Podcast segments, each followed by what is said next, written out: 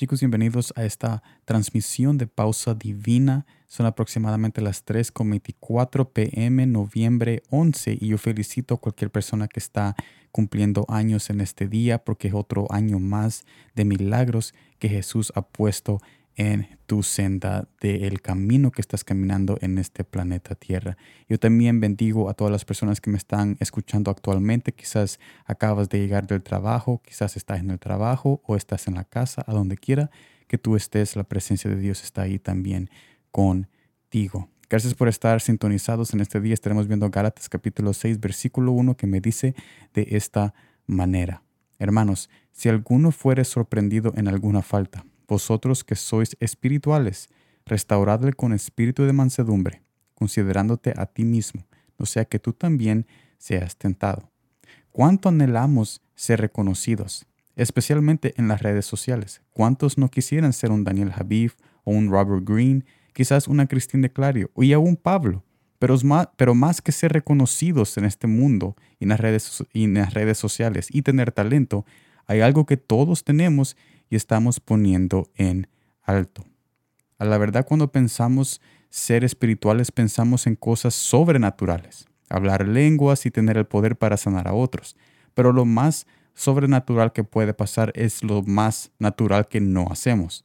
Buscar tener una conversación con aquellos que se alejaron, perdonar a personas que arruinaron un fragmento de nuestra vida aquí en la tierra, ser los padres que nunca tuvimos y poder callar cuando tienes todo un diccionario de palabras para destruir a aquella persona que te está hablando en esa conversación dañina. Son en estos momentos donde lo más sobrenatural pasa, cuando tú haces tales cosas que yo acabo de explicar y decir, porque en realidad Jesús vino a hacer algo común en medio de nosotros, pero cuando descubrimos su corazón nos damos cuenta que fue algo incomparable. Mira lo que dice 1 Corintios capítulo 13 versículo 1 al 2. Si yo hablase lenguas humanas y angélicas y no tengo amor, vengo a ser como metal que resuena o címbalo que retiñe. Y si tuviese profecía y entendiese todos los misterios y toda ciencia, y si tuviese toda la fe, si tuviese toda la fe, de tal manera que trasladase los montes y no tengo amor, nada soy.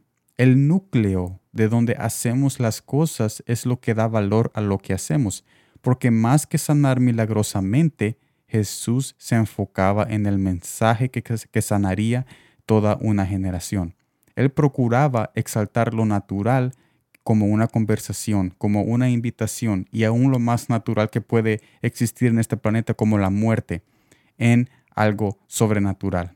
Porque no todos tenemos ese poder de sanar, pero Jesús procuró darle a todos su corazón que nos hace sus hijos, para que hagamos las cosas ordinarias extraordinarias.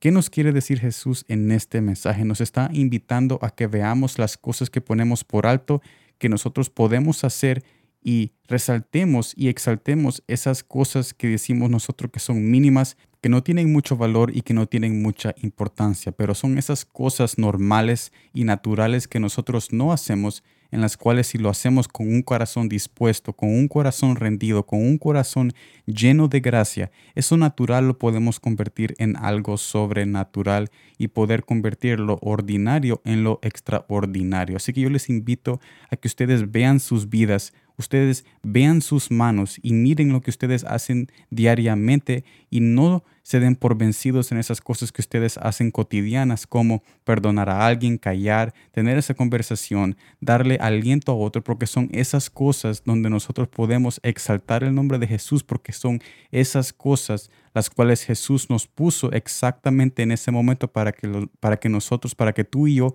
la hagamos. Y si no lo haces tú, entonces ¿quién lo va a hacer si Jesús ha puesto ese trabajo que tú piensas que es insignificante? Él lo ve como algo significante porque Él dio la vida por ti para que tú hagas tales obras que pasas por alto. Así que sigamos adelante. Te agradezco por estar en esta transmisión y los invito a que ustedes miren sus vidas cotidianas como un milagro en cada paso que ustedes hacen, porque cada paso estamos caminando con Él y Él da tres pasos adelante para que cada paso sea de gloria en gloria, llevándonos en esa perfección y aumento de su amor, conocimiento y de su bondad. Nos vemos en la próxima. Espero que todos tengan una semana muy feliz y los vemos mañana en el nuevo mensaje de Palabras con Sal que es el jueves, los mensajes que nosotros ponemos jueves diariamente. Nos vemos mañana, gracias por todo y como siempre, gracias por el tiempo.